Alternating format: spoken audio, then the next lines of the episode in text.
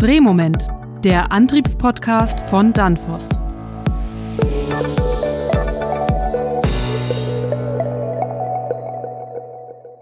Hallo, liebe Zuhörerinnen und Zuhörer, willkommen zu einer neuen Folge von Drehmoment, dem Antriebspodcast von Danfoss. Mein Name ist Robert Weber und wir haben heute eine kleine Premiere, eine Corona-Premiere. Wir dürfen uns wieder sehen und face-to-face -face aufzeichnen, aber nicht ganz, weil einen Gesprächspartner haben wir nämlich noch in Dänemark gelassen. Wir sind heute in Hamburg und mir gegenüber sitzt Ole Mühlfeld. Hallo, guten Morgen, Ole. Guten Morgen, hallo. Und in Dänemark sitzt Norbert Hanigowski. Guten Morgen, Norbert. Hallo, guten Morgen. Ole, stell dich doch mal ganz kurz vor, was machst du bei Danfoss? Ja, also Ole Mühlfeld ist mein Name und ich ähm, leite bei Danfoss Silicon Power den Bereich Application Engineering. Das heißt, wir beschäftigen uns damit, für unsere Kunden die bestmöglichen Produktkonzepte zu entwickeln. Wir wählen die Halbleiter aus, wir wählen die Gehäuse und die Kühltechnologien aus und machen dann einen Vorschlag für eine Produktentwicklung. Denn das Besondere bei uns ist, dass alle unsere Produkte vollständig kundenspezifisch sind. Das heißt, wir bieten keinen Katalog, sondern wir bieten ein Technologieportfolio an. Jetzt macht er schon den ganzen Werbeblock. Ole, wir, okay. Werbeblock machen wir später. Lassen wir den Norbert noch kurz zu Wort kommen. Norbert, was machst du bei Danfoss? Ja, ich leite die Drives Intelligence Abteilung. Wir entwickeln Technologie, um den Umrichter mehr intelligent zu machen, also Richtung Industrie 4.0. Okay, so Ole, jetzt hast du gerade schon ganz viel erzählt und hast schon die Marketingbox aufgedreht ein bisschen. Jetzt wollen wir noch mal kurz ganz, ich will noch mal dich zurückholen. Ähm, du arbeitest für Silicon Power, das sind Leistungsmodule. Ich wusste gar nicht, dass Danfoss Leistungsmodule herstellt. Mhm. Doch, das tun wir tatsächlich. Ähm, Danfoss Silicon Power ist auch die einzige Tochter, sage ich jetzt mal, im Danfoss Drives Universum, die Leistungsmodule herstellt. Wir sind dabei insofern etwas besonders, dass wir keine eigenen Halbleiter haben, sondern Halbleiter im freien Markt einkaufen von verschiedenen Lieferanten. Also und chip-unabhängig? Genau, chip-unabhängig sind.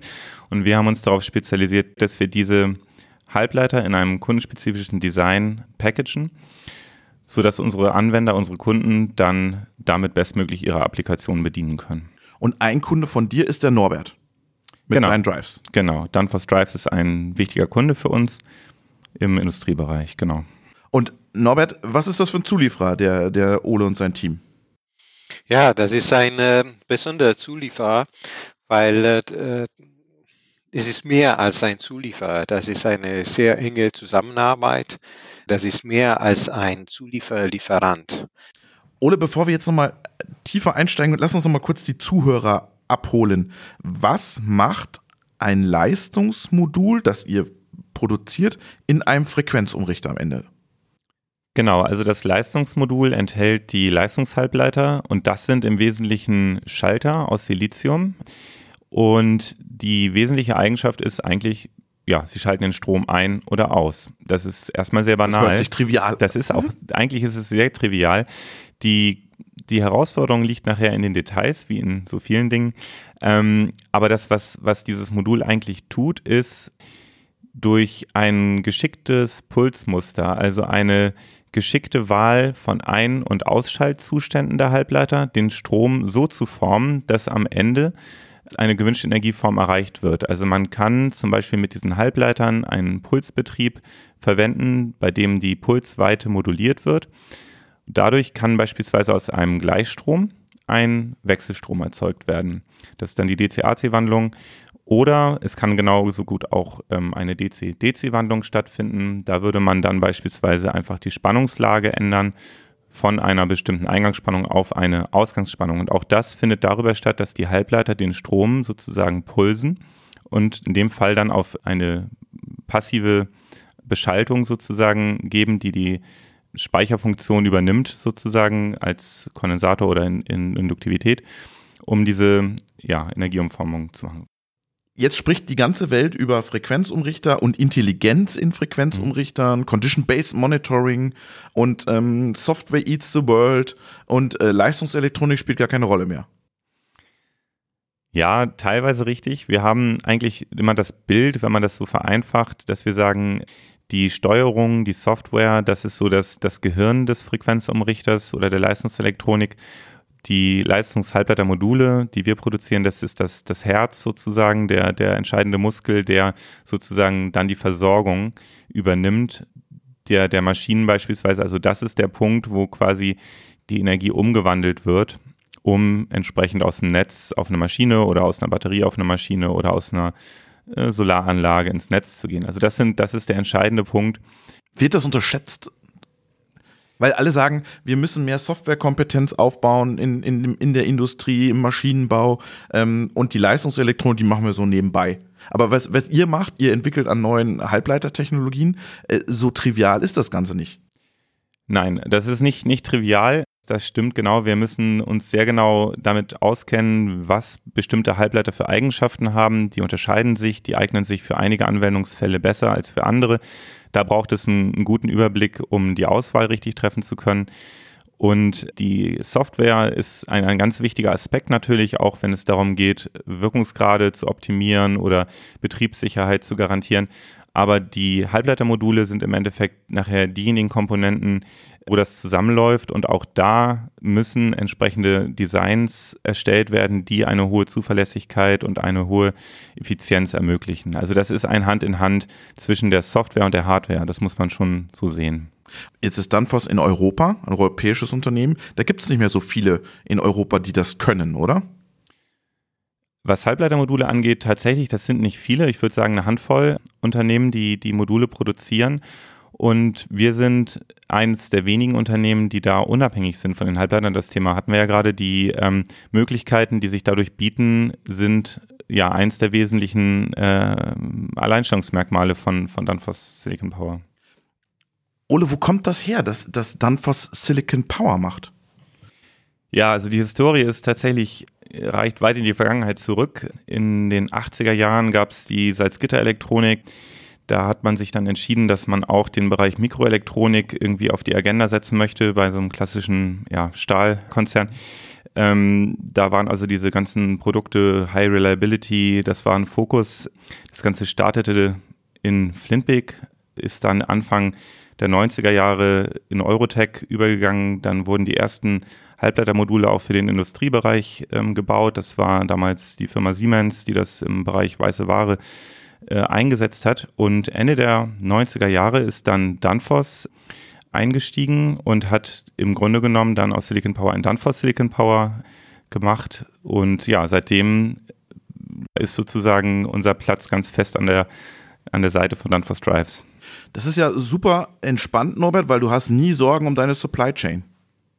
Ja, so äh, Lieferungssicherheit ist für uns ein wichtiges Thema und ja, nie Sorgen kann man auch nicht so sagen, weil äh, Danfoss Silicon Power bezieht Chips von anderen Herstellern. Danfoss Silicon Power ist kein äh, Chip-Hersteller und dadurch entstehen noch einige äh, Herausforderungen. Aber trotzdem ist, ist ein, ein wichtiges Spieler, um Liefersicherheit zu gewährleisten. Diese Chip-Unabhängigkeit, ähm, das hat er ja gerade angesprochen, mhm. der Norbert. Auf der einen Seite braucht man noch Chips, aber unabhängig, ihr könnt mit allen Chips arbeiten, oder? Ja. Genau, also es gibt im Markt sehr viele Halbleiterhersteller. Die nur auf einen fokussiert sind. Genau, die haben teilweise unterschiedliche Schwerpunkte herausgestellt und wir haben nun die Alleinstellung, dass wir uns da frei bedienen können. Wir können auch Halbleiter verschiedener Hersteller kombinieren in einem Produkt zum Beispiel, was ich sage jetzt mal für einen klassischen Modulbauer wie Infineon, Fuji, Mitsubishi ähm, nicht möglich ist. Aber, und das ist noch viel wichtiger, wir können eben durch diese breit aufgestellte Supply Base im Bereich Halbleiter auch ein Multisourcing anbieten auf Chip-Level. Das bedeutet, die Versorgungssicherheit können wir sicherstellen, indem wir von verschiedenen Halbleiterherstellern, auch vielleicht global aus unterschiedlichen Regionen, ähm, einkaufen und die Halbleiter ins Modul bauen, die nachher trotzdem in der Applikation sozusagen die gleiche Funktion bieten. Jetzt habe ich mal eine Frage, die wird der Norbert jetzt nicht gerne hören. Norbert, so innovativ ist jetzt die Industrieanwendung, die Drives-Anwendung beim Thema Halbleiter nicht unbedingt, oder? Ihr seid da jetzt nicht die, die die Kollegen in, in Flensburg antreiben, neue Ideen zu entwickeln, oder? Um ehrlich zu sein, das passt auch. Es geht um eine sogenannte S-Kurve. Eine S-Kurve in Technologie bedeutet, dass eine neue Technologie entsteht, es entwickelt sich am Anfang langsamer, dann immer schneller und dann irgendwann wird das gesättigt. Wir haben Frequenzumrichter, also elektrische äh, Antriebe mit Leistungselektronik seit 68. Die Kurve ist irgendwie gesättigt, aber auch nicht, weil wir sehen immer neuere Gebiete, neue Gebiete, wo wir neue Technologien einsetzen können. Und ich habe ein paar Beispiele dafür. Zum Beispiel in, innerhalb von Marine, von Schiffapplikationen. Da können wir Leistungsmodule, die wassergekühlt sind, äh, einsetzen. Und dann für Silicon Power, die, die bieten eine innovative Technologie an, die heißt äh, Shower Power. Die wurde am Anfang für die Windindustrie entwickelt, aber die kann man in Schiffbau benutzen. Es gibt auch andere Beispiele. Diese Danfoss Bonbuffer Technologie, die kann man dann in Aufzugapplikationen einsetzen, wo es äh, eine sehr hohe zyklische Belastung ist. Der, der Norbert hat es ganz angesprochen, aus der Windenergie kommt diese Shower Power Technologie. Äh, kannst du mal den Zuhörern kurz erklären, was das heißt, Shower Power? Ja, ähm, genau. Ich freue mich natürlich erstmal, es ist total gut, dass ähm, Norbert die Vorlagen macht hier. Ja? ja, Norbert hat eine sehr gute Vorlage gemacht und es freut mich auch, dass Norbert damit bestätigt, dass wir quasi technologisch gut rübergebracht haben, was wir machen können. Also unsere Shower Power Kühlung tatsächlich ist eine Direktwasserkühlung. Das bedeutet, das Kühlmedium, also Wasserglykol in den meisten Fällen, geht in direkten Kontakt mit der Bodenplatte des Moduls. Dadurch kann es sehr effizient gekühlt werden. Und die Besonderheit bei Shower Power ist, dass das Kühlmittel in meanderförmigen Schleifen unterhalb des Moduls geführt wird. Das sind so Kanalstrukturen. Und durch die besondere Geometrie dieser Strukturen wird das Wasser in eine Rotation versetzt, ohne dass es dabei turbulent wird. Das wird jetzt ein bisschen technisch, aber die turbulente Strömung verursacht immer einen größeren Druckabfall als eine Laminare und das ist genau ein Ziel bei der Entwicklung von Kühltechnologien, dass der Differenzdruck oder der Druckabfall so gering wie möglich ist, um die benötigte Pumpleistung äh, gering zu halten und gleichzeitig trotzdem noch einen guten Wärmeübergangswiderstand, wir sprechen von thermischem Widerstand, zu ermöglichen, der also möglichst niedrig ist, um das Modul effizient kühlen zu können. Und ja, da haben wir jetzt viele Jahre dran gearbeitet, die Technologie auch weiterentwickelt. Mittlerweile sind wir in der dritten Generation, bei der diese Kanäle Bestandteil sind der Bodenplatte des Moduls. Das ist also sehr neu, das Konzept. Ursprünglich, wie Norbert das auch schon gesagt hat, ähm, wurden diese Ideen entwickelt für Drive-Anwendungen oder erneuerbare Energien. Wir haben das auch heute im Einsatz im Windenergiebereich. Aber wir sehen jetzt eben hohes Interesse aus dem Automobilbereich ähm, an dieser Technologie und alle unsere neuen Produkte für den Bereich Automotive Traktion äh, verwenden diese Shower 3D Kühlstrukturen. Jetzt, Moment, jetzt hast du gerade gesagt, Automobilindustrie. Mhm. Jeder möchte im Moment die Automobilindustrie möglichst groß umfahren, umschiffen, äh, weil man mit Automobilindustrie im Moment kein Geld verdienen kann. Du sagst jetzt, die Automobilindustrie ist ein wichtiger Kunde von uns jetzt. Äh, warum? Ja, wir sehen einfach, dass wir auf dieser großen Welle der Elektrifizierung mitschwimmen und dadurch extremen Rückenwind kriegen. Ist dir egal, ob Wasserstoff oder Batterie? Das ist für die Leistungselektronik tatsächlich erstmal egal. Ähm, die ähm, Batterie ist heute vorherrschend, also unsere Designs im Bereich Antrieb, das sind, äh, kann man sagen, ja, ich würde sagen, fast ausschließlich 99 Prozent sind es Batterieenergiespeicher, die Brennstoffzelle hat aber im Grunde sehr ähnliche Anforderungen, vielleicht sogar mit zusätzlicher Elektronik für DC-DC-Wandlungen, die wir im Bereich Brennstoffzelle brauchen. Das heißt, von der Komplexität her ist das für uns eigentlich sogar gut, weil wir da mehr Produkte oder, oder mehr Halbleiter im Grunde genommen ähm, benötigen, wenn wir der glückliche Zulieferer. gehen. Ja, Selten kann man, gesehen in Deutschland. Kann man, kann man schon so sagen. Wir freuen uns im Moment oder, oder gucken der, der Zukunft sehr positiv entgegen. Ja, kann man schon sagen, glücklicher Zulieferer, weil wir im richtigen Segment unterwegs sind aktuell. Warum, warum wollen die auf einmal euer, eure Leistungsmodule kaufen? Was könnt ihr so viel besser als die anderen? Ja, ich glaube, das, was uns am Wesentlichen auszeichnet, sind, dass wir eben kundenspezifische Lösungen bieten. Das hatte ich vorhin schon versucht zu umreißen. Genau, wir haben also keinen Katalog jetzt kommt in dem die Sinne. Box jetzt wieder. Ganz kurz. Ja. Aber im Grunde genommen nur, um dem Kunden eine maßgeschneiderte Lösung bieten zu können, ähm, die sich genau an seinen Erfordernissen sowohl elektrisch als auch thermisch und mechanisch orientiert. Wir haben dafür verschiedene Technologien. Kühlung hatten wir gerade schon. Wichtig sind auch die Technologien zur Aufbau- und Verbindungstechnik, also hochzuverlässige Kontaktierungen für die Halbleiter und im Endeffekt nachher das Ganze mit einer möglichst hohen Leistungsdichte fertigen zu können. Also das heißt, dass die Produkte möglichst kompakt sind. Das spielt für Automotive eine große Rolle, aber man kann eigentlich sagen, auch in allen anderen Bereichen der Leistungselektronik geht der Trend zur Miniaturisierung. Also man will Bauvolumen einsparen. Im Automobil ist das besonders wertvoll, aber es geht ja, wie gesagt, auch in anderen Feldern. Und die sind technologischer Treiber für euch, weil die halt auch eine größere Stückzahl haben, vermute ich. Genau, also da reden wir dann immer schon in Hunderttausender Stückzahlen, wenn wir an Fahrzeugplattformen denken. Das ist sehr attraktiv natürlich und das rechtfertigt auch einen hohen Entwicklungsaufwand auf unserer Seite da einzustecken. Ja, wir haben jetzt eine R&D-Abteilung, etwa 100 Mitarbeiter in dem Bereich bei Danfoss Silicon Power und wir haben wirklich im Moment einen sehr, sehr großen Schwerpunkt auf der Entwicklung von Automotive-Produkten. Norbert, hast du da ein bisschen Sorge, dass dir da ein guter Zulieferer abhanden kommt? Ich bin sehr froh, dann für Silicon Power im Hause zu haben, weil das gewährleistet, dass ich auch in Zukunft äh, Leistungsmodule bekomme. Äh, vielleicht andere Zulieferer, äh, externe Zulieferer, die haben dann eine andere Strategie, wann die sich mehr in Richtung Automobilindustrie orientieren. Dann wäre ich plötzlich ein C-Kunde. Aber bei Danfoss Silicon Bau, ich weiß, ich werde nie ein C-Kunde. Was, was könnt ihr von den Automotives denn übernehmen? Also das Ziel muss ja sein, wenn jetzt der Ole mit seinem Team weiter an Themen forscht im Halbleiterbereich, was könnt ihr davon für die Industrie dann umsetzen? Das Wichtigste vielleicht, was wir übernehmen können, ist die, die Zuverlässigkeit. All diese Reliability-Aspekte. Also Automobilapplikationen sind nicht einfach. Da gibt es äh, hohe Vibration, hohe Temperaturschwingungen.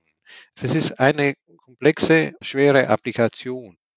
Davon können wir viel lernen, um unsere Umrichter noch besser zu machen. Jetzt seid ihr ja in der Fabrik mit euren Halbleiter, mit euren Drives. Jetzt werden auch noch die Autos, die da gefertigt werden, kriegen dann auch noch Halbleitertechnologie von Danfoss. Ähm, was ist aus deiner Sicht, Ole, was kann die Industrieanwendung von der Halbleitertechnologie aus dem Auto lernen? Der, der, der Mann, Norbert sagt, ähm, es ist vor allem diese Zuverlässigkeit. Ähm, Gibt es noch mehr? Ja, ich glaube tatsächlich, ähm, dass die Halbleitertechnologie selber ähm, ein wesentlicher Aspekt auch ist. In den letzten Jahren, da hat eigentlich die Halbleiterentwicklung vorrangig für den Industriebereich stattgefunden. Das heißt, die Chips wurden so entwickelt, dass sie möglichst gut die Anforderungen von, von stationären Drives, vielleicht von High-Power-Anlagen im Bereich erneuerbare Energien abgedeckt haben. Und wir sehen heute, dass Halbleiterhersteller, genau wie wir auch, den Trend der Elektrifizierung sehen und spezifische Lösungen entwickeln, die die Automobilindustrie oder die, die Traktionsantriebe unterstützen sollen. Da geht es also um neue Halbleiter. Es werden plötzlich neue Spannungsklassen eingeführt, die es vorher nicht gab, um mit den Batteriespannungen, die heute eingesetzt werden, gut zu harmonisieren. Aber es gibt auch neue Halbleitertechnologien, also Stichwort sind Siliziumkarbid oder vielleicht auch später Galliumnitrit, die wir heute ganz, ganz stark sehen im Kommen im Automobilbereich die dadurch auch in neuen Technologien die, die Stückzahlen bekommen, sodass dann auch der Industriebereich davon profitieren kann, dass diese Technologien weiterentwickelt werden. Und genau, das gilt speziell jetzt für, für die Silizium-Carbid-Halbleiter. Das sind MOSFET, die sich durch eine sehr hohe Effizienz auszeichnen in der Anwendung. Wenn wir über Automotive sprechen, wir sprechen ja auch über mobile Maschinen, über Gabelstapler, über Hebebühnen. Löst dann die Hydraulik auch noch ab, die, die durch eure Technologie?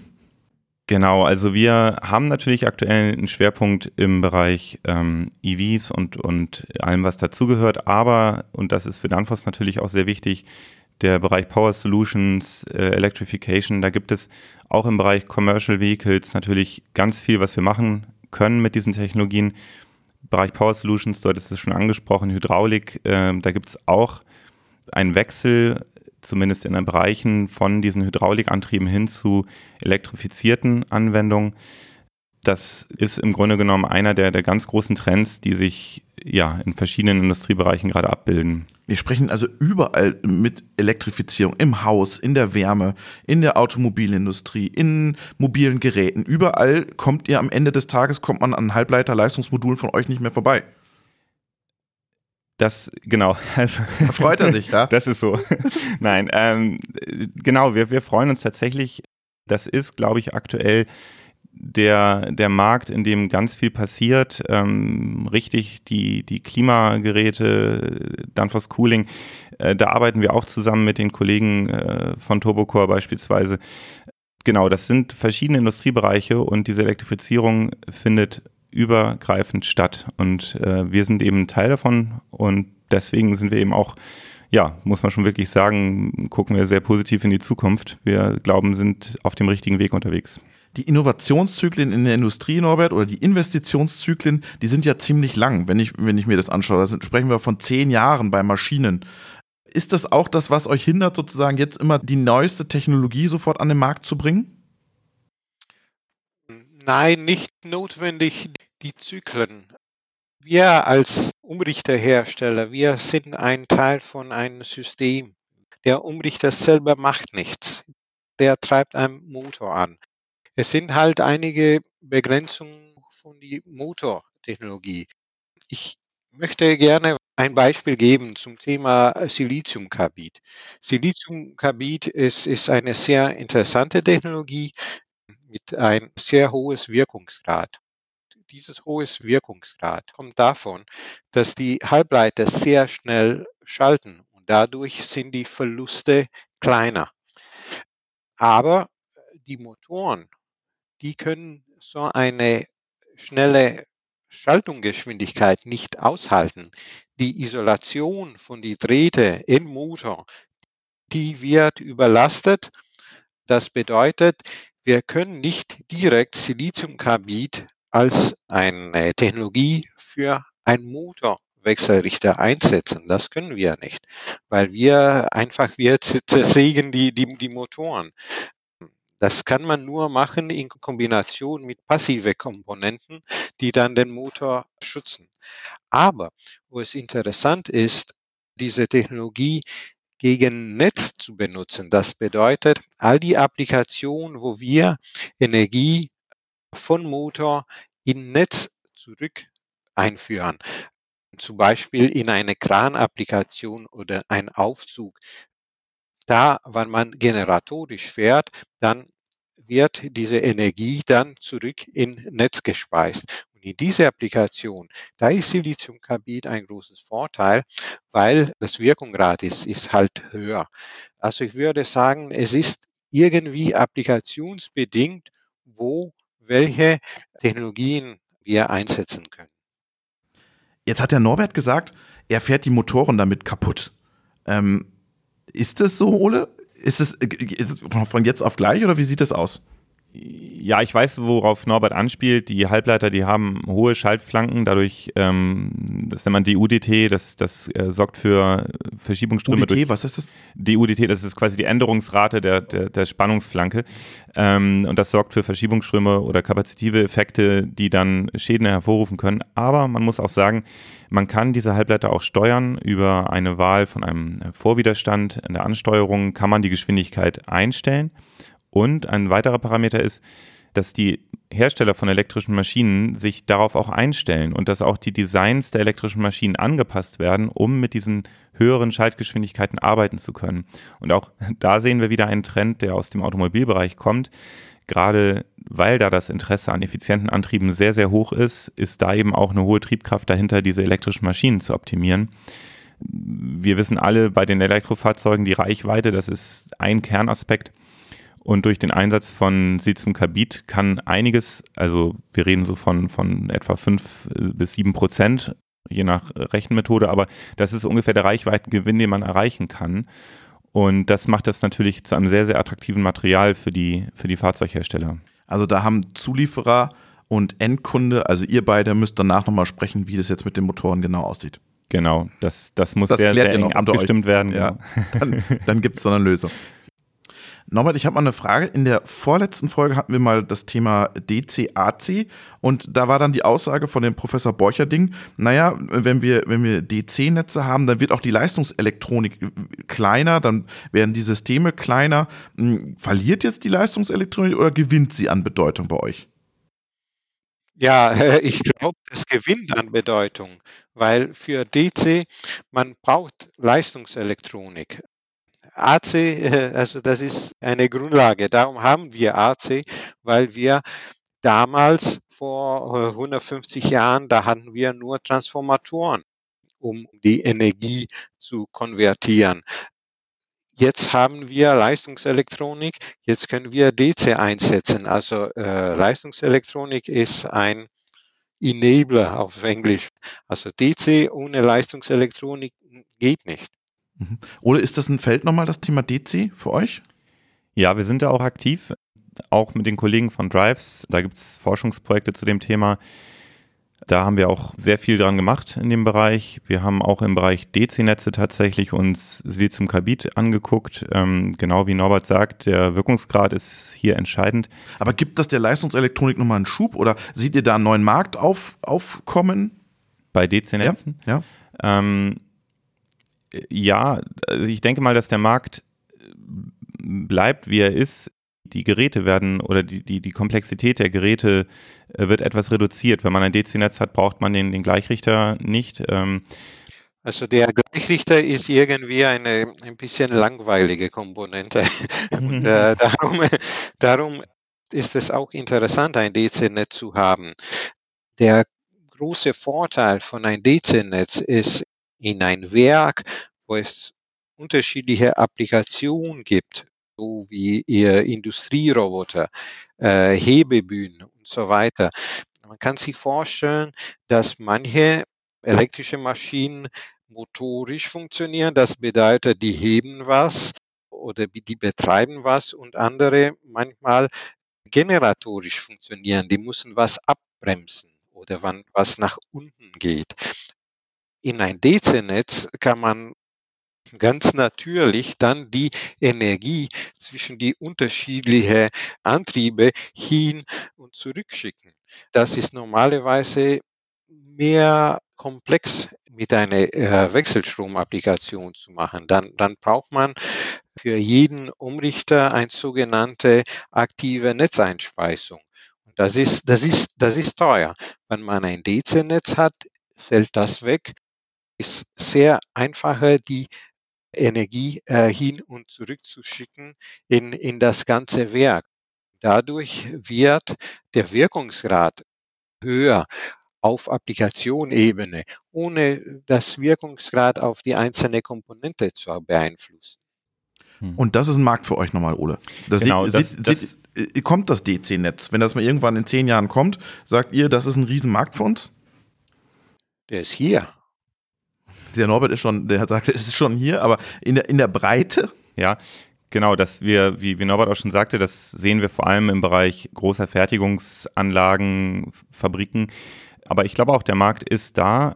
Das wird natürlich auch nochmal dadurch unterstützt, dass man die erneuerbaren Energien, also Solar, könnte man äh, gut damit koppeln. Äh, die, die, die Energiespeicherung elektrisch, die ist ja immer als, als DC in Form von Batterien beispielsweise das sind alles Themen, die lassen sich sehr gut verknüpfen mit dieser Idee von, von DC-Netzen.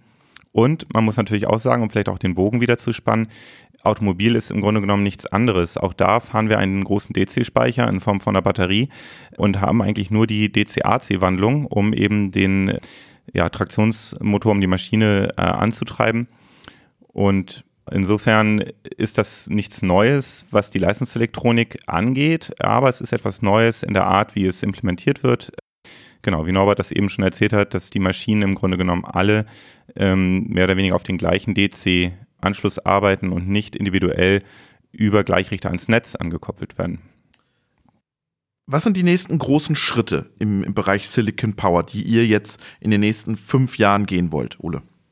Ja, für uns ist gerade ein ganz, ganz wichtiger Schritt. Ähm, das ist im Grunde genommen der nächste Schritt, den wir machen und das äh, nennen wir Safe Launch. Also wir wollen jetzt unsere vielen Produkte, die wir jetzt in der in den abschließenden Phasen der Entwicklung haben, in den Ramp-up bringen, also das Volumen auf der Produktion zu steigern. Das ist momentan unser oberstes Ziel, dass wir das ähm, hinbekommen, denn unsere Kunden erwarten, dass wir gemeinsam im nächsten Jahr und übernächsten Jahr wirklich in die Fahrzeuge kommen und da dann die SOPs sozusagen beim Kunden sehen werden. Und parallel dazu, man äh, muss natürlich auch sagen, wir dürfen uns nicht ausruhen darauf, dass wir jetzt eine Technologieplattform haben, die äh, die Markterforderungen erfüllt. Parallel dazu müssen wir auch Energie investieren, die nächste Produktgeneration vorzubereiten. Und das ist gerade auch eine Arbeit, die ist gerade gestartet und im vollen Gange. Wir haben jetzt die ersten Konzepte so für neue Produkte, die im SOP 23, 24, vielleicht 25 liegen, also die nächste S-Curve, Norbert sprach schon davon, die nächste Technologiestufe sozusagen, die wird gerade vorbereitet, um eben uns ja weiter ein wettbewerbstaugliches äh, Produkt sozusagen ähm, zu ermöglichen. Und davon profitieren dann auch die Drives von Norbert in Dänemark. Vielen Dank, Ole, für das Gespräch. Ja, sehr gerne. Vielen Dank auch von meiner Seite. Vielen Dank, Norbert, für das Gespräch und schöne Grüße nach Dänemark. Ja, danke. Schöne Grüße nach äh, Hamburg.